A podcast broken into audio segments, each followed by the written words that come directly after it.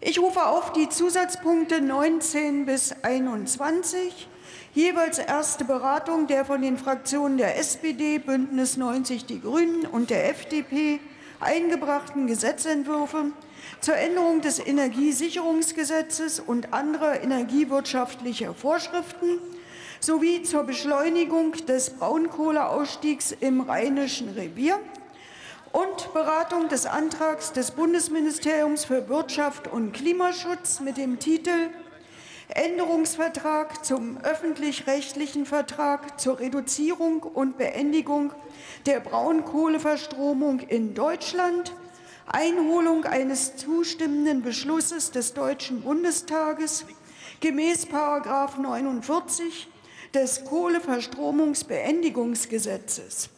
Für die Aussprache ist eine Dauer von 39 Minuten vereinbart. Ich eröffne die Aussprache. Das Wort hat der Bundesminister für Wirtschaft und Klimaschutz, Dr. Robert